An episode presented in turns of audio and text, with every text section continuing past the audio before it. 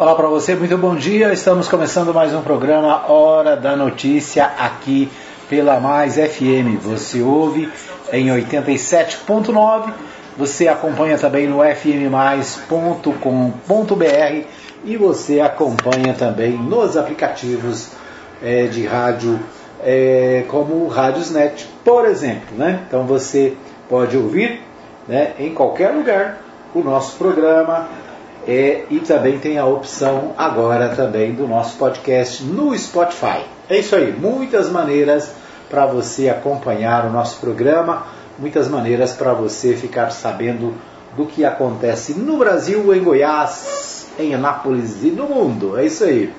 A gente começa o nosso programa, hoje é dia 2 de junho de 2021, né? Nós estamos no dia 2 de junho de 2001. E é isso aí, né? Metade do ano já está é, sendo consumada, 2021 já está no meio, né? Tempo de dificuldades, de lutas, de pandemia, mas a gente está aí, né? Sobrevivendo, graças a Deus. Bom, vamos com o Bola na Rede. Bola na Rede de hoje não podia ser diferente, destaca a Copa é, a Copa América, né? A Copa América que é, foi anunciada nestes últimos dias e ontem né, muito debate, muita informação, muita discussão sobre a Copa América, se ela deveria ou não ser realizada no Brasil. O fato é que o governo federal anuncia sedes da Copa América, ou seja, o governo federal decidiu que a Copa América vai acontecer no Brasil. O Distrito Federal, Goiás, Rio de Janeiro e Mato Grosso serão sedes do, da Copa do, da Copa América, né? A Copa América acontece, portanto, o ministro-chefe da Casa Civil, Luiz Eduardo Ramos, usou as redes sociais para cravar realização do torneio no país e confirmou as quatro praças como palcos das partidas. O ministro-chefe da Casa Civil, portanto, Luiz Eduardo Ramos, confirmou a realização da Copa América no Brasil. O anúncio foi feito em uma postagem nas redes sociais do ministro. Brasília, Distrito Federal, Rio de Janeiro, Cuiabá, no Mato Grosso e Goiânia, em Goiás, receberão as partidas da competição. A tabela de jogos ainda não foi divulgada. Os jogos serão realizados sem público. Né? Então, mais cedo, durante a solenidade no Palácio do Planalto, o presidente Jair Bolsonaro confirmou que deu aval para que o país recebesse a competição. Originalmente, a Copa América estava marcada para ser realizada na Argentina e na Colômbia. Os países, entretanto, desistiram de abrigar o torneio por causa da Covid-19. Né? Na segunda-feira, a Comembol chegou a agradecer a Bolsonaro por abrir as portas do país mas depois o ministro da Casa Civil, Luiz Ramos, disse que a confirmação seria dada apenas na terça-feira. O fato é, né, o governo autorizou e a Copa América vai acontecer no Brasil. É, deixa eu ver o que mais temos aqui. Todos os meus ministros são favoráveis à Copa América no Brasil, com os mesmos protocolos das eliminatórias e das da Copa Libertadores, caso encerrado, disse o presidente Jair Bolsonaro. Logo após o anúncio da Comebol, na segunda, especialistas em saúde criticaram a escolha do Brasil como sede. O país soma quase 463 mil mortes por Covid, além de 16 milhões e 500 mil casos confirmados da doença. Na terça, a Copa América foi alvo de críticas de senadores da CPI da Covid no Senado.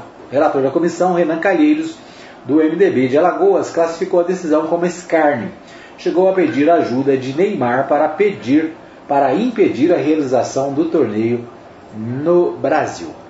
É isso, né? Copa América é, envolve 10 times e a Copa América vai ser realizada no Brasil nesses estádios aí que nós falamos, né? Rio de Janeiro, é, Rio de Janeiro, Goiânia, Cuiabá e Brasília, né? Distrito Federal. Ou seja, a Copa vai acontecer. O, os críticos da Copa né, querem dizer que por causa da pandemia não pode acontecer. Aqueles que defendem a realização da Copa dizem o seguinte: que está acontecendo as eliminatórias da, da Copa do Mundo, está acontecendo a, o Campeonato Brasileiro Série A, Série B, Série C, está acontecendo a Copa do Brasil, né? ou seja, aconteceu os, os, os campeonatos estaduais, né? Então, aqueles que defendem a realização estão dizendo o seguinte: olha, se podem realizar todos esses outros, por que não a Copa, é, a Copa América também? Né? A Copa não terá presença de público, apenas equipes técnicas, né, as equipes técnicas. A própria participação da imprensa é limitada também, né, dificultando aí para que haja contaminação da Covid-19. Então é isso, né? Copa América é, vai acontecer aí nos próximos dias. Né? A tabela, como diz aqui a matéria, ainda não foi é, divulgada, né? mas o que se sabe é que são 10 times que participam da competição. É a maior competição do futebol sul-americano. Bom, é, Copa a 4, já ouviu falar do 4 de julho? 4 de julho, 3, São Paulo, campeão paulista 2. 4 de julho surpreende e abre vantagem sobre São Paulo na Copa do Brasil.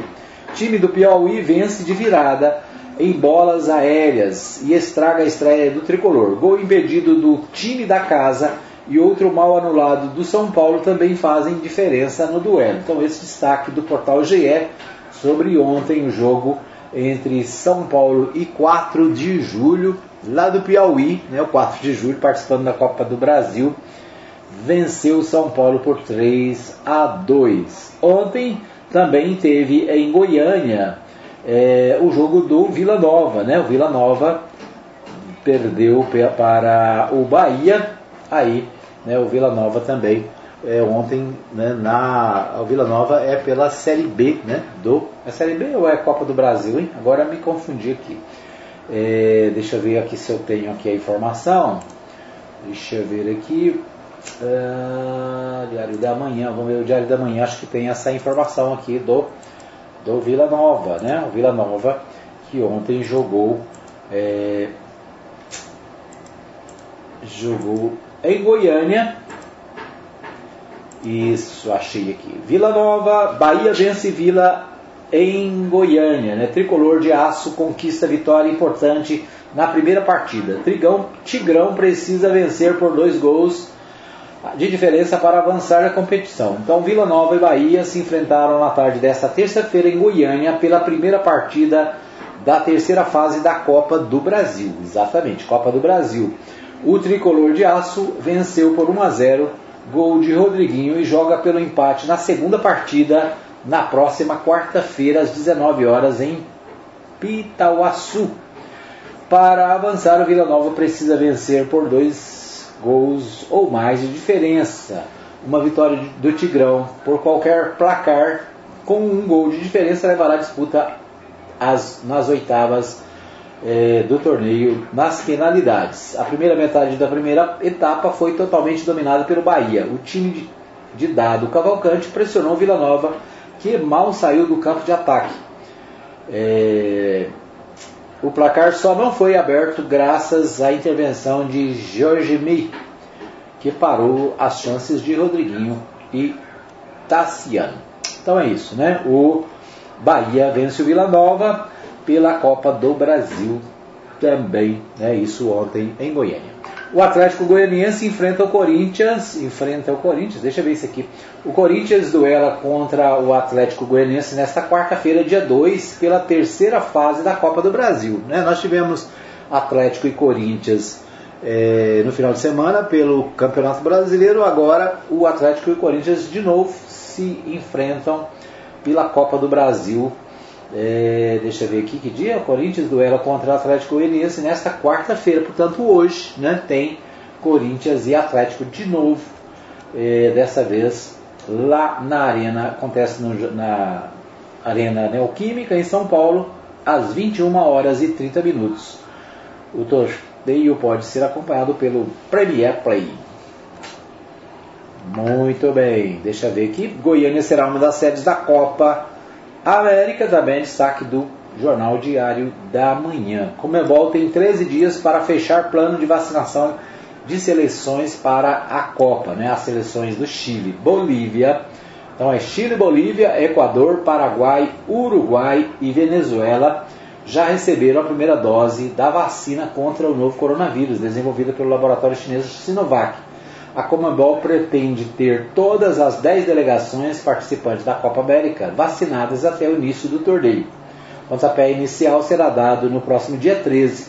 Portanto, restam apenas duas semanas para a Argentina, Brasil, Colômbia, Peru receberem o imunizante. Né? Então, são 10 equipes, algumas já receberam a primeira dose, as outras também serão vacinadas. A ideia é que as equipes estejam, as duas, todas as, as equipes né, recebam as duas doses da vacina para que isso tenha, para que dê mais segurança na competição.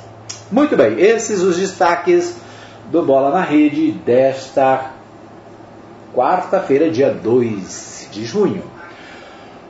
Vamos às principais notícias na pauta nacional, a pauta nacional do nosso programa. Né? Hoje a gente destaca o portal UOL.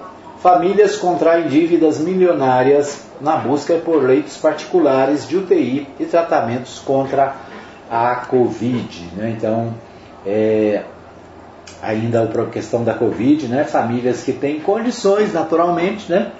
contraem verbas, contraem dívidas enormes na busca de leitos de UTI. Sem leitos de UTI disponíveis e sem acesso a tratamentos específicos, parentes de infectados pela Covid recorrem a hospitais particulares e terapia específicas, sobretudo durante a segunda onda da pandemia. Segundo o relato de famílias de pacientes, contas em valores milionários e falta de apoio dos convênios mostram o outro lado dos dramas da pandemia. Né? Então é isso além daqueles que estão esperando leitos né, no sistema público e muitas vezes não conseguem, aqueles que têm dinheiro, têm recursos, né, gastam milhões fazendo transporte aéreo, fazendo é, né, dívidas para levar os seus pacientes para locais onde haja atendimento.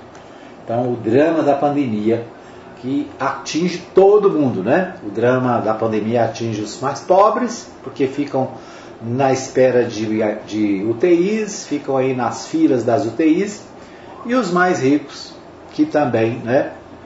Têm condições pelo menos de, de correr atrás de recursos, acabam endividados por causa da pandemia. O portal G1 também destaca médica, médica anunciada, mas não nomeada pela, para a Secretaria da Covid, depõe nesta quarta-feira a CPI. Luana Araújo foi anunciada secretária de enfrentamento à Covid, é, mas dez dias depois o governo informou que ela não ocuparia o cargo. A médica se manifestou contra o uso da cloroquina. Né? A Luana Araújo será ouvida hoje pela CPI da Covid-19 no Senado. Ela que foi anunciada como, como assessora, secretária do Ministério da Saúde, ficou 10 dias trabalhando, acabou não sendo nomeada por determinação do, do governo, né? e as razões teriam sido porque ela é, teria se manifestado contra o uso da cloroquina em tratamento precoce. Né? A doutora, portanto, Luana Araújo, anunciada como secretária extraordinária do Ministério, ela não chegou a exercer a função, né? não chegou a ser nomeada. A convocação dela foi feita e ela vai comparecer à CPI da Covid-19 no Senado para é, manifestar-se sobre né, o que realmente aconteceu no Ministério, por que, que ela não foi nomeada, por que, que ela é, acabou não assumindo e também, é claro, né, sobre a sua, sua opinião sobre a esses medicamentos paliativos que são usados é, para tratamento precoce da Covid-19. A Luana Araújo foi anunciada em 12 de maio como secretária, né? dois dias antes, no dia 10 de maio, é, no entanto, dia 22 de maio, o Ministério informou que ela não exerceria a função. Né? Ou seja, trabalhou um tempo, né?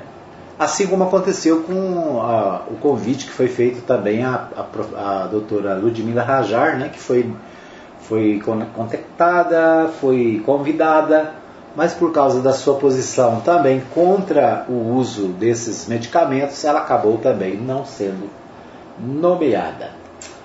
Muito bem. Então a comissão continua né, fazendo seu trabalho. Ontem a comissão ouviu também a médica que defendeu a cloroquina, né?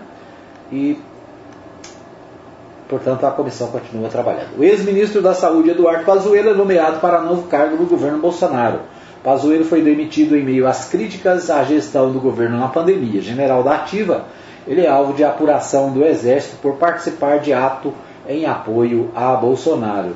O Diário Oficial da União publicou nesta terça-feira, dia 1 em edição extra, a nomeação do ex-ministro da Saúde, Eduardo Pazuello, como secretário de Estudos Estratégicos da Secretaria Estadual Especial de Assuntos Estratégicos da Presidência da República. O, a volta de Pazuello ao governo ocorre dois meses e meio após a sua demissão do cargo é, de ministro da Saúde. Na sequência, Pazuello, que é general da ativa, voltou ao Exército. Né? Então, Pazuello, é, bem prestigiado pelo governo, né? foi ministro durante meses, aí, mais de 10 meses como ministro, teve uma atuação questionada, né? que foi questionado, tanto foi questionado que ele acabou perdendo o cargo. Agora, Pazuello ganha um outro cargo, né? segundo é, os segundo comentam, né, por causa da sua atuação na da comissão da CPI lá no Senado. Né? Pazuello compareceu ao Senado, defendeu o governo, defendeu as posições do presidente, não, com, é, não tentou não, não colocar dificuldades para o governo e agora recebe um novo cargo. Né? Ele que participou de um evento político no Rio de Janeiro, né? foi bastante criticado por isso. O exército está é, tem processo para punição, né, já que os militares não devem se manifestar politicamente. É isso que está nos regimentos da, dos militares, né? Mas na prática a gente vê, né, os militares não só manifestando, mas participando, né, do, da, da questão política no Brasil. A Organização Mundial de Saúde não foi consultada sobre decisão de realizar Copa América do Brasil. É, a OMS, Organização Mundial de Saúde, afirmou que em nenhum momento foi consultada sobre a Copa, do Copa América no Brasil, nem pelo governo Jair Bolsonaro, nem por parte da Comebol ou da CBF. A Agência Mundial tem feito parte do planejamento de diversos mega eventos, como os Jogos Olímpicos e mesmo entrou no debate para a criação de protocolos sobre a Eurocopa, que se disputa neste mês e outros torneios. Né? Então a OMS não foi consultada, mas a OMS nesses outros torneios também não se opôs, né? apenas recomendou cuidados especiais, o que, é claro, vai acontecer também no Brasil. Muito bem, então esses os destaques da nossa pauta nacional. Deixa eu ver aqui se eu não esqueci nada. Não. Né? Vamos para um pequeno intervalo, voltamos daqui a pouquinho com mais notícias no programa Hora da Notícia desta quarta-feira. Fica aí que eu volto já já. Muito bem, estamos de volta para o segundo bloco do programa Hora da Notícia, agradecendo a você que nos acompanha em todo lugar, né, para você que está com a gente no nosso nosso dial 87.9, para você que acompanha é, também no fmmais.com.br, a nossa página na internet, para você que está nos aplicativos, né, no Radiosnet e outros aplicativos. Obrigado pelo carinho da audiência. Lembrando para você que o nosso programa fica disponível também no Spotify, né? Você tem o nosso podcast no Spotify, além de receber no WhatsApp aqueles que, né, que estão na nossa lista aqui do nossa equipe de jornalismo e também nos principais aplicativos, né, os principais grupos de notícias da cidade e do estado de Goiás recebem também o nosso programa. Se você quer anunciar na Mais FM, né, fique à vontade, entre em contato conosco no 995294013. Quero abraçar o pessoal da Ótica Formosa, ali na Avenida Sebastião Pedro Junqueira, quadra 13, lote 4, né, meu amigo Jackson Charles, vereador Jackson Charles e a sua equipe servindo bem a comunidade né, com a Ótica Formosa. Telefone para contato para você marcar sua consulta ou para fazer aí a comprar o seu óculos é 3702 9010, tá bom? Pessoal da Agropires também um abraço para o Pedro Júnior, toda a equipe. Né? A Agropires fica na Avenida Arco Verde, quadra 34, lote 1, né? bem no centrinho aí do Arco Verde. Você compra rações, vacinas, medicamentos, acessórios em geral, em geral para os seus pets. Né? Então um abraço para o pessoal da Agropires. Pessoal da, do Supermercado Oliveira também, né? parceiros da Mais FM. Um abraço para o Jefferson, toda a equipe, lá na Avenida Principal do Setor Sul, segunda etapa, quadra 33, lote 27. Né? Casa nova, preço novo, tudo jeito, né? Tudo, muitas ofertas. Vai lá no Supermercado Oliveira. Um abraço também para o pessoal da Barão Tintas, meu amigo Osmar Ferreira Maia, ele que está vendendo o loteamento Munir Calisto, loteamento Cidade Industrial um lugar para sua família, lotes a partir de 279 reais a prestação. Telefone para contato com Osmar é 99171 9516, tá? Lotes ali bem pertinho do Daia, pertinho da do industrial, da Hyundai, né? Lote barato para você construir e sair do aluguel, tá legal? Um abraço para o meu amigo pastor Eliezer Tomás Pereira, acompanhando nosso programa. Ele também que é proprietário da Agrobelga, ali na entrada da Vila Formosa, né? Também materiais é, produtos para o seu pet. O, a Maria Nova Silva desejando um bom dia a todos. O meu amigo Marivaldo Santos, radialista Marivaldo Santos, também conectado. Um abraço, Marivaldo. Né? Ele que é radialista e apresentador, locutor, comentarista da MCS Web Rádio. Um abraço para Deise Borba, também acompanhando nosso programa. Um abraço para Maria Santos, sempre ligada. Um abraço ainda para a Lucimar, lá na Império Ferragens, na Santa Maria de Nazaré. Né? Um abraço para você que acompanha em qualquer lugar do mundo. Obrigado pelo carinho. Um abraço, pastor Saulo Batista também, conectado, pastor Marcos Rodrigues, e muito mais, né? Muita gente conectada. Manda um recadinho pra gente aí, né? Se você está no Facebook, manda um recadinho, dá um oi aí pra gente saber que você está conectado, tá bom? Muito bem, nós vamos a Goiânia com o Libório Santos. O Libório Santos traz pra gente é, as principais notícias da capital. Deixa eu só ver o que, que eu estou fazendo aqui. Estou fazendo confusão aqui, meu Deus. Ah, deixa eu achar aqui o Libório Santos. O Libório traz para a gente as principais notícias direto de Goiânia para o programa Hora da Notícia. Tô, fiz confusão aqui com a, minha, com a minha pauta aqui, deixa eu ver aqui. Tá difícil, hein, meu amigo? Tá difícil. Mas vamos, vamos de outra maneira aqui então. Libório Santos não vai de um jeito, vai de outro, né? Libório Ok, então vamos com o Libório Santos, direto de Goiânia, ele traz para nós as principais notícias do dia, direto da capital. A Agrofraterno vai distribuir mais de 2 milhões de cestas de alimentos no país. Parlamentares defendem a criação do piso salarial para enfermeiros. Motorista tenta fugir da polícia, capota carro com mais de uma tonelada de maconha. Eu sou Libório Santos, hoje é dia 2 de junho, quarta-feira. Esses são os nossos destaques. Mais de uma tonelada de maconha, 1.121 quilos, foi apreendida pela Polícia Rodoviária Federal na BR-364 em Jataí, região sudoeste de Goiás. Durante uma abordagem de rotina, a polícia ordenou que o motorista parasse, mas ele não atendeu, tentou fugir. Durante a fuga, o motorista perdeu o controle da direção e capotou o veículo, o que fez com que a droga se espalhasse pela rodovia. Lançado ontem em Lusiane o programa Agrofaterno, iniciativa da Confederação Nacional da Agricultura, Senar e inúmeras outras entidades, e que em Goiás conta com o apoio da FAEG, o programa foi criado com o objetivo de oferecer cestas básicas a famílias carentes. Produtores e empresas poderão fazer suas doações através do site www.agrofraterno.com.br. O presidente da FAEG, José Mário Ferreira, que participou da solenidade, disse que assim como o agro contribui para o país com a produção de alimentos, geração de empregos e exportação de divisas, também auxilia aqueles mais necessitados. Quando nós vimos milhares de famílias, milhões de famílias vulneráveis que muitas vezes perderam seu emprego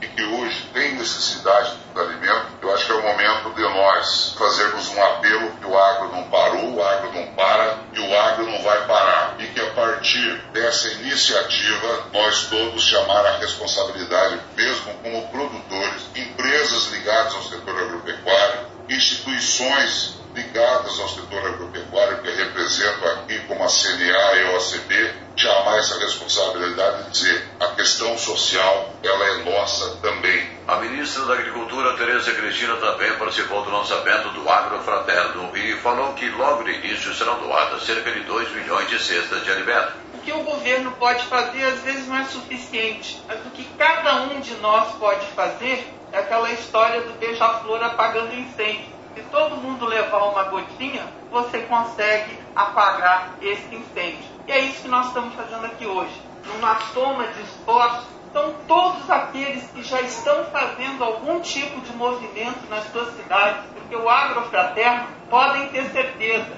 será o maior programa de distribuição de cestas no Brasil. Confirmado ontem que Goiás será uma das cinco sedes para a Copa América, muita crítica de parte da imprensa quanto aos riscos da pandemia. Mas existem por trás outros interesses. Justiça seja feita, hein? Quem mais critica a realização da Copa aqui é a Rede Globo, que perdeu os direitos de transmissão para o SBT.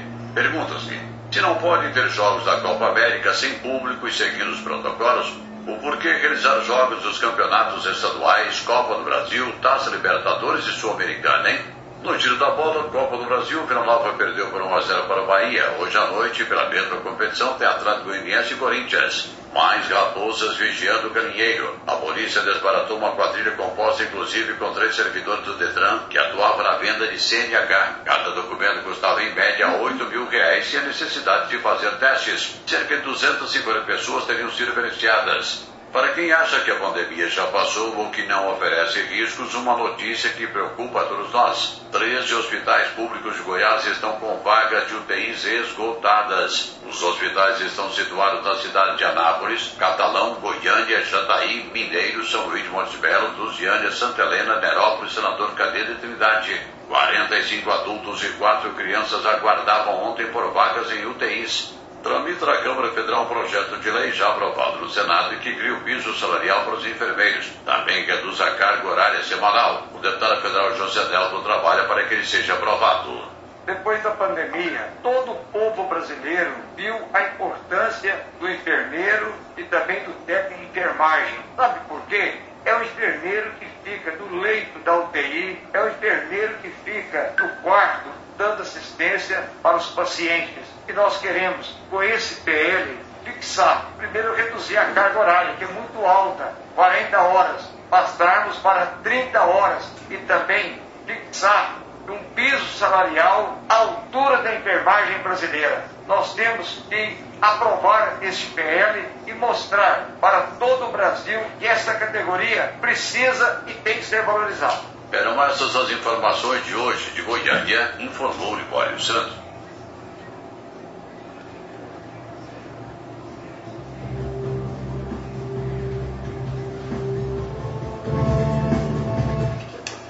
Muito bem, nós ouvimos aí então Libório Santos trazendo as principais notícias de Goiânia, né, os principais destaques da capital goiana, né, claro, é, destacando né, também vários assuntos, entre eles nós vimos aí a questão do, do pessoal da, do, do agrário, né, o agro fraterno, vai distribuir mais de 2 milhões de cestas de alimentos no país. É, são os, os, os empresários do ramo né, da agroindústria, né, o, fazendo aí algum, uma movimentação no sentido de ajudar na questão da, da, da, pandemia, né, as pessoas que estão em dificuldade, as pessoas que precisam de auxílio em relação à pandemia, né, e a gente vê aí então a mobilização, vemos aí muitos setores da sociedade se mobilizando, né, empresas, partidos políticos, e agora também o pessoal do agronegócio com o agrofraterno trazendo essa, essa iniciativa. Né? Uma iniciativa importante, é claro, nesse momento de dificuldades, né? de tanta gente passando necessidade, tanta gente desempregada, todas as iniciativas são importantes e a gente acompanha aí né, também esses movimentos e, é claro, né, valorizando a atuação de cada um. Muito bem, parlamentares defendem a criação do piso salarial para enfermeiros. Nós ouvimos aí também né, o, o deputado é, falando sobre o assunto, muito importante. E o destaque, né, eu acho que o, Libório fez um, um, um, comentário aí, né, uma notícia que preocupa, né? Hospitais de Goiás com 100% de leitos ocupados, inclusive aqui em Anápolis, né? Interessante porque a gente vê o noticiário de Anápolis, ninguém fala sobre essa questão, né? Sempre dizem que tem ah, 50%, 60%, mas na notícia que vem aí em nível estadual de que também tem hospital em Anápolis com leitos esgotados para é, a Covid-19. Bom, o Libório também falou com, traz uma palavra do deputado Antônio Gomide, que fala sobre a questão da, a questão da, da, da adesão, né, ao, aquela questão do recuperação fiscal feita pelo governador, encaminhada à Assembleia, né, e também o deputado fala sobre essa questão da, da necessidade da, do pessoal, né, as dificuldades que as pessoas estão enfrentando. Vamos com o Libório Santos, novamente direto de Goiânia, ele que fala da Assembleia Legislativa. Deputado Antônio Gomini posiciona-se contra a proposta de adoção do regime de recuperação fiscal. A matéria proposta pelo Executivo tramita na Assembleia Legislativa e, se aprovado, o novo regime vai vigorar até 2031. Em discurso da tribuna, o deputado Antônio Gomide alertou os colegas parlamentares que o assunto que deveria estar na pauta das discussões seria a gravidade da pandemia em Goiás e citou números. No mês de maio, nós registramos 56.722 moradores contaminados em Goiás, no mês de maio, nós tivemos 1.977 mortes por Covid-19 no estado de Goiás. E nós estamos, nesse momento, num cenário da terceira onda de, da doença. Em 24 horas, a Secretaria de Saúde contabilizou mais de 2.213 casos e 83 mortes em 24 horas no estado de Goiás. Esse é o estado que nós estamos nesse momento e nós precisamos entender o momento crítico que nós vivemos. No entanto, o governador Ronaldo Caiado manda para essa casa não é discussão sobre esse tema. Não é discussão de como nós vamos colocar um programa de renda mínima nesse estado para ajudar as pessoas que mais estão sofrendo. Ele não discute como é que se vai fazer e como é que se faz empenho no sentido de juntar outros governadores para que a vacina seja verdadeiramente o tema do dia. E aqui nós estamos discutindo regime de recuperação fiscal. E eu quero dizer aqui porque o regime de recuperação fiscal é uma grande cilada. É uma forma de enganar a população. O regime de recuperação fiscal, ele é um regime nesse momento que ajuda o governador Ronaldo Caiado, mas prejudica o estado de Goiás. Antônio Gobide é deputado estadual pelo PT. Muito bem, então nós ouvimos aí o Libório Santos trazendo informações da Assembleia Legislativa, deputado estadual Antônio Gobide aqui de Anápolis questionando a questão da, da, dessa recuperação fiscal, né, o regime de recuperação fiscal que o governo está empenhado em fazer, né, e ao mesmo tempo cobrando do governo ações no sentido de ajudar as mais de 400 mil famílias goianas que estão em dificuldade. Né? O deputado tem cobrado já há algum tempo a criação de um auxílio emergencial para os goianos, assim como foi criado em pelo menos 18 estados do Brasil. Goiás não tem esse tipo de auxílio, né? os goianos estão em dificuldade, mais de 400 mil famílias em dificuldades nesse período de pandemia. Né? Certo? Então aí a participação do Libório Santos trazendo é, mais informações da Assembleia Legislativa. Em quatro anos, Goiás tem só, três, só tem 13 ações de abuso de autoridade em curso. 11 processos, do, processos que tramitam desde 2017 têm como os réus integrantes das polícias. Benefícios ao agressor e acordos podem explicar baixo número. Militar que prendeu o professor foi afastado. Levantamento da Diretoria de Gestão e Informação do Tribunal de Justiça do Estado de Goiás identificou apenas 13 processos de abuso de autoridade em tramitação atualmente. É, o, essa semana, né, esse assunto veio a, a, a baila aí porque né, houve a prisão de um dirigente do Partido dos Trabalhadores que estava com uma faixa no seu carro né, contra o governo federal e o militar é, mandou que ele tirasse. Né? Como ele não obedeceu, ele foi levado à Polícia Federal acusado de crime, é, crime contra, contra a segurança nacional. Né? E o Jornal Popular destaca também né, esse assunto e diz: Me jogaram no chão, deram chutes e murros nas costas, diz o professor preso em Trindade. Profe é, educador afirma que foi agredido e foi envergonhado em hospital do município. Como foi a abordagem? O carro estava minha, com a minha namorada, ela estava saindo do salão de beleza quando fizeram a abordagem. Os PMs disseram: Tira essa faixa ou vamos prender o carro e a faixa é, foi quando ela me ligou.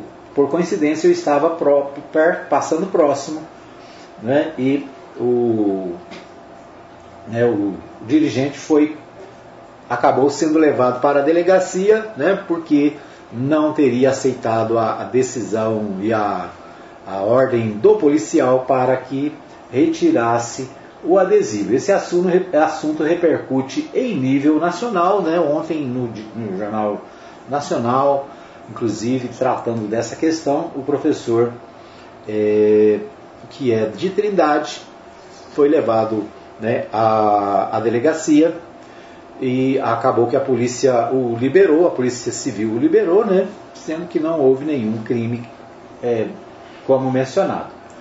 O policial autor da prisão, né, autor desse, desse evento, acabou sendo indiciado por abuso de autoridade, né?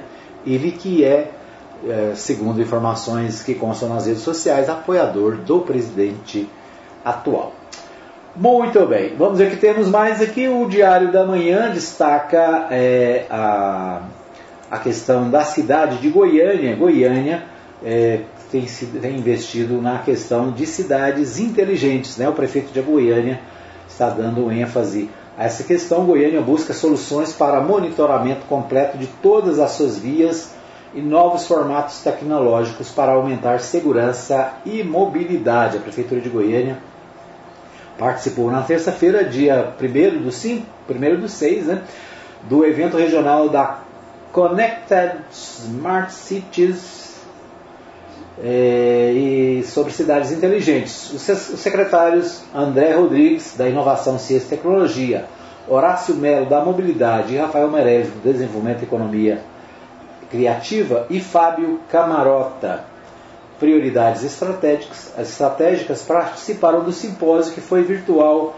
em razão da pandemia e acontecerá nas 26 capitais brasileiras e no Distrito Federal. Né? Então, esse evento sobre tecnologia, a ideia de tornar Goiânia uma cidade inteligente. Né? Aqui, no caso, a questão é a questão do urbana, né? do, do transporte urbano, mas existem outros assuntos que estão sendo, é, é, estão sendo discutidos pela Prefeitura de Goiânia em relação a cidades inteligentes.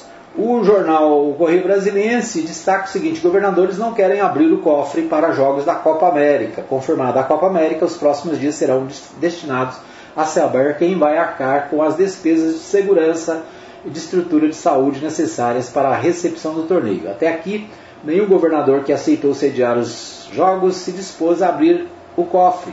O de Goiás, Ronaldo Caiado, aliás, já avisou que não gastará um centavo com os jogos.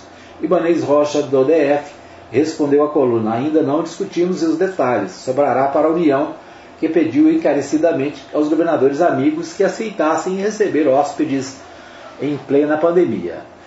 Muito bem, então, né, mais um assunto aí da pandemia, mas não tem jeito, né? Se vai ter jogo, tem que ter segurança. Se a segurança é responsabilidade do Estado, quem vai arcar com isso? O Estado, né? Não tenha dúvidas de que o Estado precisa e vai ter que fazer esse trabalho, né? já que o evento vai acontecer nos estados. Muito bem, nós vamos para mais um pequeno intervalo, voltando já já com o terceiro e último bloco do programa Hora da Notícia. Fica aí que eu volto já já. Começamos o nosso terceiro bloco, né, trazendo para você as nossas informações sobre a cidade. Né? O terceiro bloco, bloco dedicado à cidade.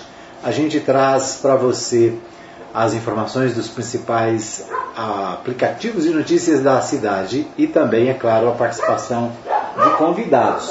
A nossa, nosso convidado é para o nosso bloco Opinião Política hoje é o ex-vereador, ex-presidente da Câmara, Círio Miguel, que comenta os assuntos do dia, né, as principais informações aqui no nosso programa. Toda quarta-feira, participação do Círio Miguel e também né, nos outros dias a participação de outros convidados para o programa Hora da Notícia. Nossa ideia é abrir um espaço para que outras pessoas, né, políticos, amigos, é, conhecidos, colegas, estejam trazendo também aqui a sua opinião no programa Hora da Notícia. Quer participar? Liga para mim, né?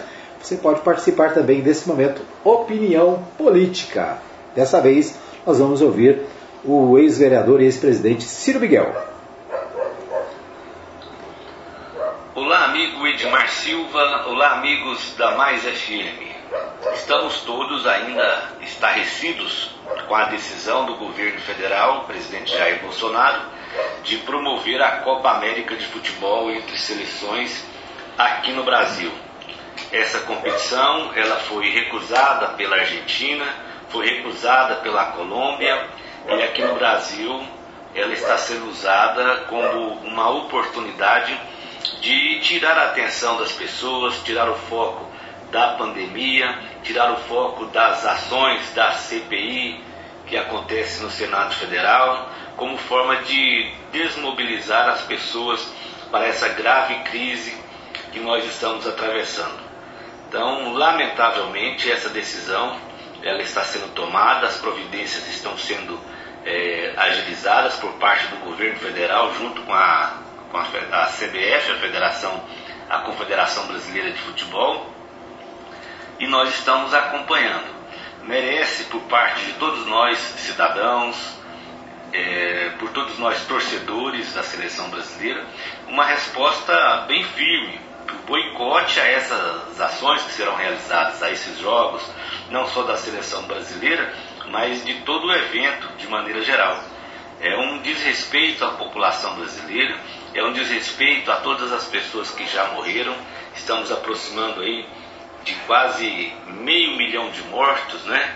e o Brasil uma brincadeira de mau gosto, uma brincadeira macabra por parte da, da direção da CBF, avalizada pelo governo federal, pretende trazer esta competição para o país. Lamentável e causa é, indignação de todos nós. É um verdadeiro 7 a 1. Se aquele 7 a 1 da Alemanha foi motivo de vergonha, nesse momento nós estamos tomando mais um 7 a 1 e desrespeitando todas as pessoas que faleceram, todas as pessoas que estão doentes, todos os profissionais de saúde que estão se dedicando diuturnamente nos hospitais Brasil afora.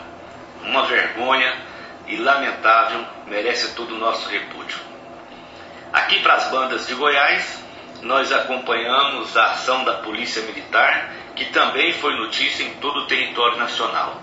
Primeiro, por uma abordagem extremamente violenta, truculenta, no, na cidade de Cidade Ocidental, onde um jovem negro estava no parque da cidade e foi abordado violentamente pelos policiais. Essa situação também foi denunciada através das redes sociais e ganhou notoriedade. O Brasil inteiro fala sobre essa abordagem e nós esperamos a conduta firme do governador do estado, Ronaldo Caiado, que é o chefe das polícias, e também do comando da Polícia Militar, para que essa situação seja apurada devidamente. Lamentável o que aconteceu na cidade ocidental e expôs né, a forma truculenta com que alguns membros, especialmente da Polícia Militar, têm agido no estado de Goiás. E aí nós fomos surpreendidos na noite de ontem com a prisão também arbitrária do professor de História na cidade de Trindade, onde ele estampou no seu carro os dizeres Fora Bolsonaro, genocida, e ele acabou sendo conduzido pela Polícia Militar para a delegacia. O tenente Albuquerque, da Polícia Militar do Estado de Goiás, foi o responsável pela sua prisão. E aí, imediatamente, já circula também pelas redes sociais uma fotografia do tenente Albuquerque, alegre, sorridente, ao lado do presidente Jair Bolsonaro, explicando assim né, o motivo da sua atuação, querendo agradar o seu ídolo, né, o seu mito. Mas felizmente as instituições funcionaram, a Polícia Civil ela não registrou a ocorrência, não autuou o cidadão, conforme era a intenção da Polícia Militar. Esse cidadão foi também conduzido à sede da Polícia Federal, onde da mesma forma também foi liberado, porque não se caracterizou nenhum crime, nenhuma ofensa à Lei de Segurança Nacional, conforme era o entendimento do tenente Albuquerque. E hoje nós já vimos um posicionamento claro, contundente da Secretaria de Segurança Pública do Estado de Goiás, afastando esse policial das ruas e também é, abrindo as suas investigações próprias, internas, para que essa situação seja esclarecida. É uma situação extremamente preocupante, esse ambiente político e de militarização, aliás, milicialização né, das polícias e da política no nosso país. Nós precisamos denunciar, precisamos ter coragem e nos posicionar para que essas pessoas mal intencionadas que se utilizam das fardas, de cargos públicos, para amedrontar, intimidar as pessoas, elas precisam ser afastadas, precisam ser punidas de forma severa e de forma exemplar. Fica aqui o nosso repúdio a essa ação desse tenente Albuquerque e o nosso empenho e toda a nossa atenção para que realmente essa situação seja investigada apurada de forma devida. Ok? Um grande abraço a todos e boa semana a todos nós. Muito bem, então nós ouvimos aí o nós ouvimos aí o vereador, ex-vereador Ciro Miguel, né, ele que traz aqui a sua participação no Opinião Política de hoje, né, trazendo aí o seu comentário sobre a questão da Copa América, sobre também a questão das, dos eventos que aconteceram nesses dias em relação à questão da segurança em Goiás, né? E a prisão desses, é, dessas pessoas de forma truculenta, infelizmente, né? Muito bem, o Correio Jornal Contexto aqui de Anápolis destaca o seguinte: Prefeitura e Estado decretam ponto facultativo, mas pode ter mudança, né?